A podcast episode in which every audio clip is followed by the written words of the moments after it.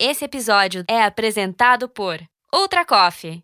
Performe o seu melhor nos treinos, estudos e trabalho.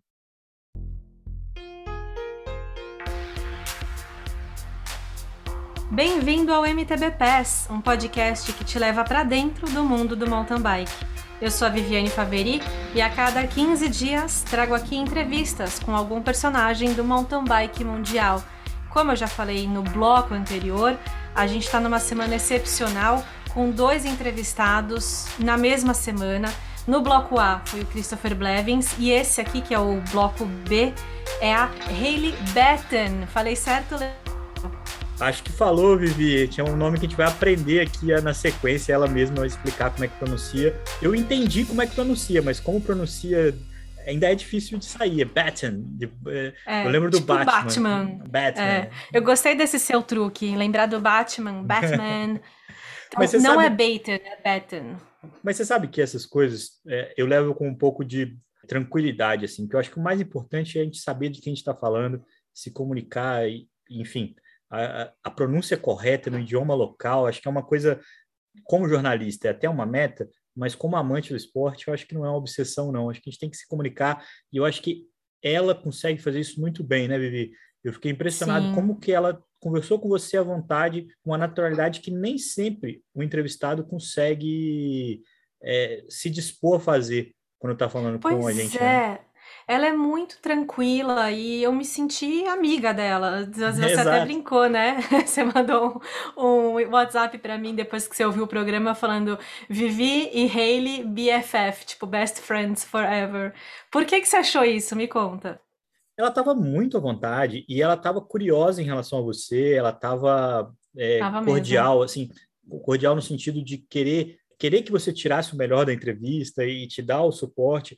É, a parte quando você fala da, da menina que vai fazer o K-pop com ela, uma argentina, né, a Sofia. A Sofia é, de Vila. Ela ficou super feliz de poder falar disso, de falar do Malacarne, é, de falar da experiência que ela está esperando correr no Brasil, né, no, no na etapa da uhum. Copa do uhum. Mundo.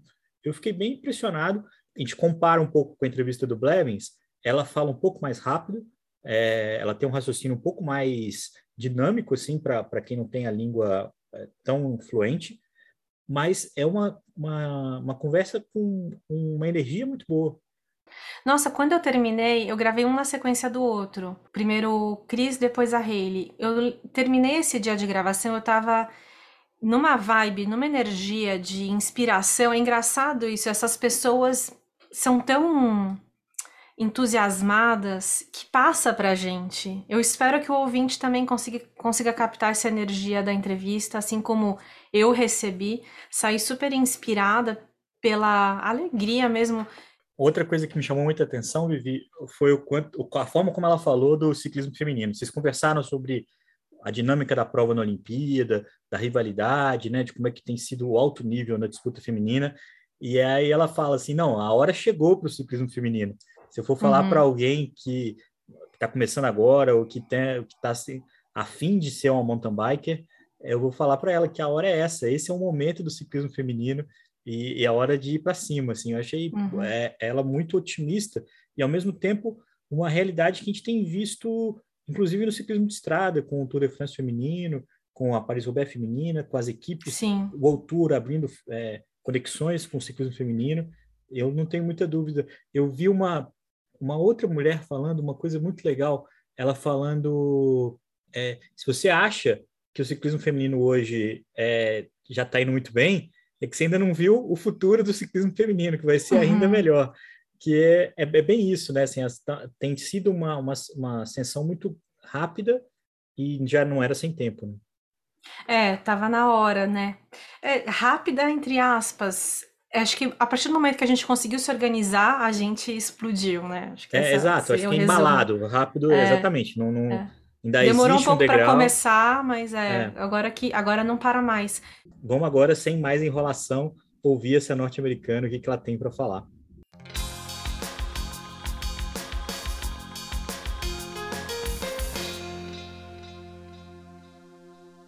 Haley, first of all, how do I pronounce your last name correctly? Baton?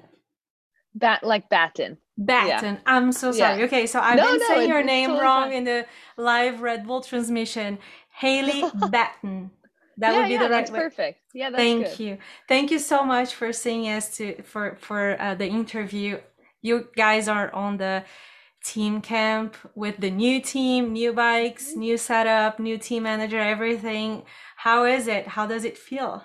Yeah, thanks for having me. No, it's been amazing actually. I think having a team camp like this is such a good opportunity to meet everybody and kind of practice just, you know, the the routine before we get to the World Cups from the staff to just you know the routine with the riders again. So it's been fun and i it's it's in my hometown in santa cruz so it's probably i'm like the happiest person. It's oh my great. god that's uh, yeah. the best scenario ever. You don't yeah, have to go really to europe for a team um, meeting team training. Exactly yep. I was also gonna ask you so chris told us you guys went surfing. How how about that? do you do you surf Okay, so actually, since so my parents have lived here for about a year and a half, and they there that was their goal to like get into surfing. So we have a bunch of just like foamy, you know, like eight foot, nine foot, ten foot boards, and um, and so yeah, we like brought them all over for the team to try, and we had extra wetsuits at my house, and between Brian Gordon, Brian Gordon, who manages the Epic at Specialized in Morgan Hill, so he joined us and we got a bunch of athletes to and staff to like get in their wetsuits and get in the water. And it was like perfect waves like just small like beginner waves. So i think everyone was having a really good time. Jordan was actually the first one to catch a wave. He like just got right on like stood up and everything. It was great. I think he got more waves than i did actually. But no i'm actually not that good at surfing. I, I don't go enough. But it's a perfect like rest day activity. And yeah, it's so fun just like being on the water and doing something different. And I think sometimes as athletes, we think that we always need a bike, bike, bike and or recover. But doing stuff like that, I think it's so good, both mentally and physically. So oh. I've tried to pick it up since being here. That's amazing. I love it. Yeah. And uh, yeah, Cape Epic is getting close. And I just heard you're going to race with Sophia, which uh-huh. I love her. She's good. such a nice, unique figure where yes. did you guys meet? So, um, I grew up in Park City, Utah. So she, her boyfriend Keegan Swenson, like I, we were definitely in the same realm in Park City. He was always a bit older, but he was like the young star in Park City, and I was kind of following a little bit, doing some of the same races. We actually ended up being on the same development team, whole athlete, but I, I missed him. So like he kind of, you know, left the team and then I got on. So kind of followed in a way his process. Um, but we've always just kind of been connected throughout that time, just being from Utah. And then that's that was really my connection to her. Um, and then she's also she got on the Clif Pro team right after I I left. So we've just been in the same circle, racing each other, um, being from Utah for a, for a long time. So I like her a mm-hmm. lot. And she raced the Cape Epic in last year when it was delayed in October. So I just was kind of able to see that one, she's on specialized bikes, which is awesome, mm-hmm. but she did a great, great job. And I think she had some really fast stage times and stuff. And she was just in, in such great shape. And her teammate, you know, wasn't able to finish. So to do that, like as an individual rider, is really impressive. Mm-hmm. And just knowing Sophia, like she takes, she's a very planned out person and, and she's very well prepared. She knows her equipment and um, and and also you know racing so much more than just the training. There's you know heat training fueling you know the your biking your bike equipment and and the tire pressure and how you're going to manage especially at the cape epic when you flat or something like that. So i know she's just like dialed with all of that stuff. So to see that she's just so strong and she's been getting stronger every year i think and yeah. has all that dialed i think she'll be a great person to to do it with, but also kind of guide me having done it before. So yeah, that's cool. Yeah, yeah but you have done it with Annika, and mm-hmm. that that's also pretty pretty special. Yeah, yeah, for sure. Yeah, the Swiss Epic with Annika is like she's the legend of these events. So I think yeah, yeah, I think I would never she's yeah i have no words just yeah. chasing her wheel down is like a crazy experience for sure and i just learned so much so i think together like bringing that kind of you know experience that i learned from her and also she'll be Annika will be at the cape epic again so she'll she'll be there helping out and that's like the best person you could have on your team wow. really yeah. yeah. Would you be able to share one this one thing that you learned with Annika that changed um, yeah, gosh, I highlight think a highlight. yeah, there's probably two things. Like one, when you watch these stage races, you'll see a lot of teams that are maybe really strong, both riders, but they don't really maximize. Sometimes one rider's a bit stronger on the day and they think that they should be in the lead and they just go for it. And the other person just like slowly burning extra matches. And in the end, maybe they had a stronger duo, but they didn't utilize that teamwork in a really good way that allowed them to, you know, win that stage or or even win the event. And what Annika does really well is she's very in tune with her teammate and especially because I'd say she's usually the stronger rider. She comes to those events very well prepared, super strong base, like she and experience wise, she knows what she's doing and how to win those races, but she doesn't take that perspective and try to lead every day or like drag you to the win. Instead, she's so in tune of like for me, like what my fitness level was and where are my strengths on the course, you know? So we are she just balanced so well, like when I needed to be in front, when she needed to be in front. And then the second thing is like she races to win. Like even though those stages are long days and you've got multiple of them back to back to back, even when we had like a huge gap in points or we had already had a huge gap, you know, on the day, we were like gunning it. Like every chance we had like on the flats or even like i remember one time we were like ripping through the streets in the in switzerland like just the final pavement section before getting the finish. Like we were flying. And this just the mindset that she has you know she's there to perform and to win and to maximize every single day. And i think sometimes when you get into those stage race you know mentality you think that okay you know we got to save for the next day or like we need to like we'll have time we already have a gap but i don't know like or you just go for it and you trust that you have a strong team and you just race hard and give everything you have every single day. So that was just cool. That was an incredible experience. Just to she never taught said that once but just being behind her and watching her body position and and you know the the power that she's putting into the bike it's it's just something you feel and experience when you're racing with her. And i just i just had a blast because it was so cool to race like that. And we were just flying every day. It was awesome.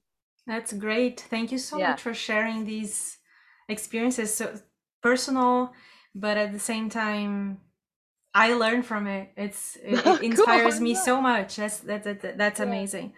Annika's um, an expi- inspiring athlete for sure. So I yeah. think just everybody that's gone to watch her, you know, dominate mm-hmm. in both marathon and and in the epic series, yeah. I think we're we're lucky to kind of have her, you know, guide I the way. I love that. By the way, since we're talking about her, I'm just gonna mention I love the content that she's doing after yeah. retirement. That's totally. also inspiring. Like she's she's going to work when, like when she says that she's tired I'm like, oh my God, I can relate to you somehow. Yes. Like, and uh, like seeing that she's human, that she has other needs other than bike racing and taking care of her personal life and the other professional life that she loves being a dentist. I I just absolutely what she's doing love what she's doing uh, uh, behind the, the the race tape the the, the racetrack. I agree completely, and I think the majority of people, right, aren't professional athletes like we are, like every single day is, you know, biking, biking, rest, you know, bike, eat, rest, repeat, whatever it is. Um, so for her to kind of take a step back and and be in the shoes that so many, you know, weekend warriors are in or you know, we're trying to do, you know, trying to do their job, but also, you know, compete at cool races like the Cape Epic or something like that. It's real and she's no she's so intelligent. I mean, she can kind of show people okay this is the training that i'm doing but also like yeah it's hard you know it's hard to do both both mentally and physically you're tired mm-hmm. and also like we have to remember like she was going to school for a lot of you know the big performances she's doing so just me like being on the team for a short that weird 2020 season with her but to have that time at the swiss epic and then the few world cups that we had like i'm a student still and i'm trying to balance that with being an athlete and she, you know she did it and mm-hmm. she loved both and i think that balance you know taught her a lot as well and i find the same so having that kind of um, input from her and and just having those conversations is really good and i think a lot of us forget that there is a real world you know and we have to balance both and if we love you know more than one thing that's okay sometimes and sometimes they kind of come together to make you better at both in the end Yeah, definitely. And you mentioned school you're also studying and what are you studying for where and why did you choose to go there? Yeah yeah. Yeah so i go to school at a small liberal arts and sciences school in squamish bc so it's just north it's just between vancouver and whistler actually in what i think is like the most beautiful place on earth so i love it for sure. But yeah I, I of course i went there because it has great training in mountain biking um and because of course that's a priority in my life but also like the school there is it's like everything that I could really dream of what I want in an education. And there I'm actually focusing on education. Um, the the major there is like a build your own degree really. So in it comes in the form of a question. So mine is how can education be optimized to inspire? So I feel like just coming out of the public school system in high school, I felt like education's so valuable but most students there are kind of just dragging their feet you know they don't want to be there they're kind of not not inspired you know by their their learning process. So yeah i'm really interested in just how the brain learns most effectively and how we can apply science-based learning into education systems to make it more engaging and um, yeah inspiring for students so that they can uh, have you know real real world application of what they're learning into things that interest them would you say that going to university and studying is your way of resting a bit, resting your mind from bike racing, even though you are in, in, in that environment that is absolutely amazing for outdoor sports? Yeah, I think that in many ways it's I think a lot of athletes are I think sometimes coaches the best thing that a coach can do is almost slow an athlete down is like just like whoa actually you don't need to ride five hours every day. Like okay like we need a rest day. We like let's like pull hold on hold hold off just a bit. So like school's kind of that for me i think where i'm like forced after the season ends to like completely pull the plug to like completely engage my body and mind in a totally different way and be surrounded by an external stimulus that's just so different than what I'm doing all summer long. So I think like my coach, you know, makes me like really stop riding, decrease like my exercise and training load so much. But then school's like a way where I'm enjoying that time and I have other interests and things that are engaging me and really, you know, motivating for me to work towards. Mm-hmm. And also, like, I think in general, it it trains my brain to focus as well which like applies directly to mountain biking too. Like i think sometimes when we have a lot of although athletes are really busy we have a lot of rest time sometimes. And when you're a student you realize like how much you can get done in a day you know and you're so focused and there's so much you have to accomplish. And you know you have to sit down and work on an essay for a long period of time and, and get it done you know so you can submit it the next day. And that type of focus and um, just dedication to to the task at hand i think is totally applies to what i do later on so and that's just one thing but i think there's so much that kind of they play together and mm-hmm. they help but mm-hmm. i'd say for sure just training wise you know i pull the plug and i'm interested in something else and and i think that helps me build back up later in the year I want to go first with that school topic. How, like, where were you at school on that point? Were you on a break from school and how did you manage is olympic year did you manage to okay your teachers understood that you had another mission. What did you do?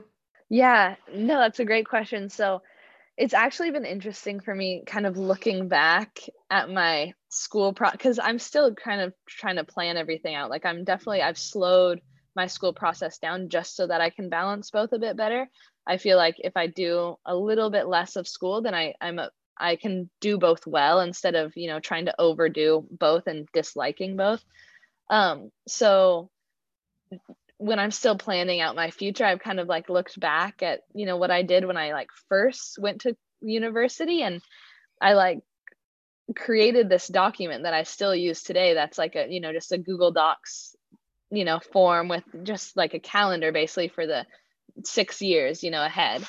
And I'd planned out like every single course that I would take for like the next six years. And I had, you know, months that I would take off of school and I had it all planned out all the way to 2020, which like I honestly like when I started university when I was, gosh, I don't even know, how old I was then. I, I was like pretty determined to go to the I wanted to be in Tokyo. I had like little, you know, pictures on my university, you know, like board and stuff of just like the Tokyo symbol. And uh so I had that all planned in. Like that was I was going to do that. You know, that was part of my schedule. So I'd basically planned out that I would start taking off like a little bit less school like the year before and then like the year of would kind of be my year to focus just on that and then obviously like 2020 ended up being like crazy like so different than what anybody expected. So my planning changed a lot and i had to adapt but that's like what we do you know as mountain bikers all the time. And so i, I ch- kind of changed things up a bit but i still like had 2021 then reserved as like that was my year to do the olympics. So 2020 kind of helped me in a way is that like i was able to actually take some summer courses that i've I've never been able to do before. So I was still like basically on track with everything. But 2021, yeah, I did like maybe a couple courses early in the year, like fall and winter. And then I just, I honestly didn't do much. Like it was full on, like I'm, mm-hmm. I'm going to, I'm going to the Olympics and that's going to be my goal. And I, um, yeah, I was still able to do like mostly classes were online too. So that like ended up helping me out a bit too. So I could be here in California, like in great weather, training for that. Mm-hmm. And so, yeah, I'd say like it's, it's basically just come with a lot of planning and thinking ahead and and knowing what my pro- priorities are. I, I care a lot about school, but I know which events I want to perform at. And then this year is okay, it's the year after the Olympics. Can I get more schooling? And, you know, mm-hmm. how am I going to balance that all out? So yeah, yeah, you're the owner of your choices. You're not letting just life happen and see what happens and what you do. It's like totally. You don't leave uh, empty room for those bad thoughts or questioning too much. That's that like yeah. that's that's amazing. That's that's really awesome. Uh, how hard is it to be consistent throughout the year? Because um or yeah I can also change this question considering your uh, because you you got your spot when you won the World Cup. So mm-hmm. were you able to relax a bit to focus on the Olympic performance? Yeah, that's actually a really good question because I think that in in mountain biking especially, you know, you have the World Cup overall title, so there's a lot of, you know, you can go for world champs or you can kind of go for the world's cup overall and it changes like how you perform or you know how you're going to lay out your season or if you're going to be prepared at every event. And i'd say that like as an athlete develops and kind of builds that that base of just like fitness every single year you see those more experienced riders able to go for those more consistent world's cup overall titles um because i think they can just hold on. I mean i guess Loana won it this year so it's hard to say like how that's possible but i think for me is like that's a huge learning process. Like that's kind of my next goal is okay i know how to perform at like a couple key events but how can i hold on to that for the whole season and all the mm-hmm. way to the end? And i'd say that last year for me like i knew that because i hadn't been able to race elite the years prior that i needed to qualify. I needed to like make it very clear that mm-hmm. I belonged at the Olympics and that one chance was at Nove Mesto. So like for me, my wow. whole that was like my number one peak. Like I uh, needed to be good that day. I got the and chills. Then, yeah. That's amazing. It is crazy. Yeah. And you have to like that that was in the Olymp you know, that was Olympic criteria for the US. Like you needed to basically podium mm-hmm. and then you could go. And um so that was my goal. And then honestly, like my performance at the Olympics kind of had to come second to that because it was, you know, first go to the Olympics, second yeah. perform. And so um, I I checked off my first goal, which was, you know, perform at Nove Mesto. I think I was the best I could have been that day. And um and it was incredible. It was a, such a special feeling. I think I was almost shocked, right? Like I don't I didn't even actually think about the fact that I qualified for the Olympics because I was just so focused on that day and just being my best and then you know it's just like yeah okay now i've qualified like shift make the plan like all right how can we perform and be our best at at tokyo and um yeah so amazing and then, and then you, you were super consistent actually because you were always top 20 okay maybe 22 23 but that's yeah. you were there. Like uh, you didn't fade. You didn't get injury injuries injuries. Yeah, yeah, was- totally. And I think yeah, like top twenty is like okay, you know. So that like it's it's fine, but it's not. I think where I want to be as an athlete. You know, it's it's like I want to be on that podium. I want to be like a top 10 rider consistent consistently. So it's definitely like really motivating for me, I think, to like be there and the, see that see what's possible. Mhm. You know, go to the Olympics, have such an incredible experience, you know, just all of 2021. The whole thing was just amazing. I don't think I could be, you know, disappointed in that at all. But to finish the season with these races, like, oh man, like I was on the podium. Like, why, why am I like dying to get in the top 20 right now? Like, why is it so hard for me to do that? And I think it's just probably because my body was cooked, you know? Yeah. And so the next thing is okay, like, well, next year my goal isn't to like qualify for the Olympics in the second race of the season. So how can we kind of shift what the goals are and experiment a little bit because the next Olympics is three years away. So this is kind of the year of okay, let's trial and error, you know, let's figure Mhm. out the way that you said, I think consistency is such a big goal in this sport. And so trying to get there, I think is is would be really cool. Can I? Can we say that chances you come to Brazil for the first World Cup are low because of Cape Epic? Yeah, probably, which is such a bummer because Yeah. I would love to go. Yeah, Yeah. it's gonna be crazy. The crowds are gonna be so um, loud and I know. excited. Yeah, especially, you know, because Alex McCartney was, I don't know. Yes, Is that how you say his last name? Yeah. We Malacarne. Malacarne. Mal- Alex Mal- Malacarne. yeah, yeah. He's just such a great guy. And it was so super cool to be his teammate last year. And just even at Snowshoe, there was like a small little Brazil like cheer squad. And just to see the energy just there, just a little bit of it, and just talking to him about it as well. Mm-hmm. So I it would be really cool, especially just knowing Alex and and just being able to experience that I think would be amazing. And yeah. So I mm-hmm. I I wish I know I know both Chris and I really want to like that would be incredible, but we'll have to see. Like it's so hard to tell the Cape Epic how your body's gonna handle it, you know? Yeah. Yeah, so I especially think we'll just have to see. yeah, it's with what you said about last year and Yeah. uh, you you for sure you're gonna need some rest after. uh, Yeah, to exactly. Reset and take it in and Yeah. use what you gained, uh, right? Uh, on the right Exactly. time. Yeah, and I think that's the thing about the Cape Epic. Like, you have to go in really prepared, and then you have to make sure you can recover, you know, Yeah. adequately after. Because if you don't, it can really fry your season because it's Mhm. such a demanding race from what it sounds like. So I just want to make sure that I optimize on that opportunity, you know, and, and use it to be become stronger, you know. Yeah. What advice would you give to young female riders? That's such a good question. Um, I think first I would say that like you belong in the mountain bike space, and I think more than ever, like that the time has arrived for like young girls in mountain biking. And just like from my perspective, like I was a young girl and I raced with guys like until I was probably about 14 years old. It was like me riding around, racing around with a big group of guys.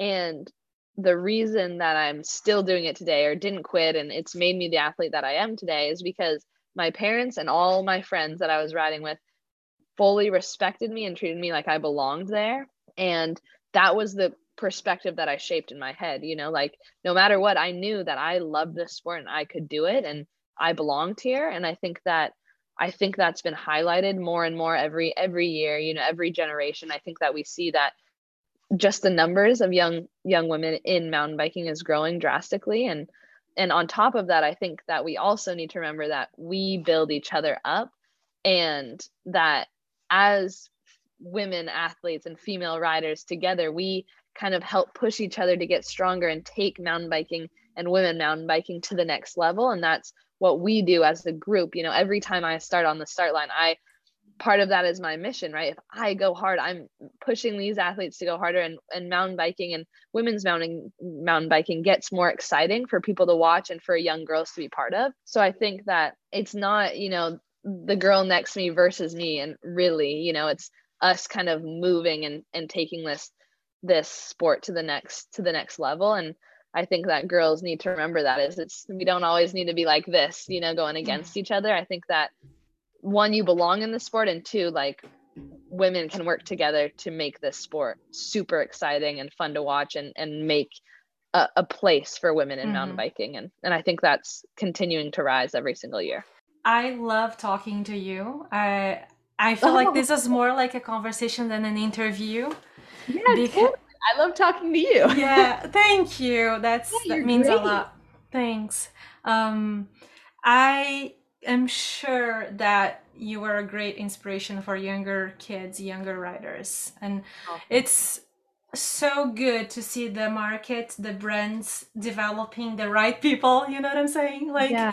I'm so happy to see you on the one of the biggest teams on a great environment with the best support you can have because for me personally that's how that's why sports is important in my vision is because the the people like you get the opportunity to share your vision of the world and what human humans are capable of um, and in that community working together what we can achieve together. So all those values that you share that you speak about that you are they totally reflect my vision of the sport. And I am beyond um, yeah. honored to talk to you. And my husband is gonna listen to the interview and he's gonna be like, I knew it was gonna be rainbows and unicorns because that's when I get so excited, that's what he says that the the, the, the, interview so- sounds like rainbows and unicorns, but it's honest on my, by my by my side. It's truly honest. Oh well, thank you. No, it's been a pleasure to chat with you as well, mm-hmm. and I'm I think it's so cool that this is how you're telling the mountain bike you know the the racing story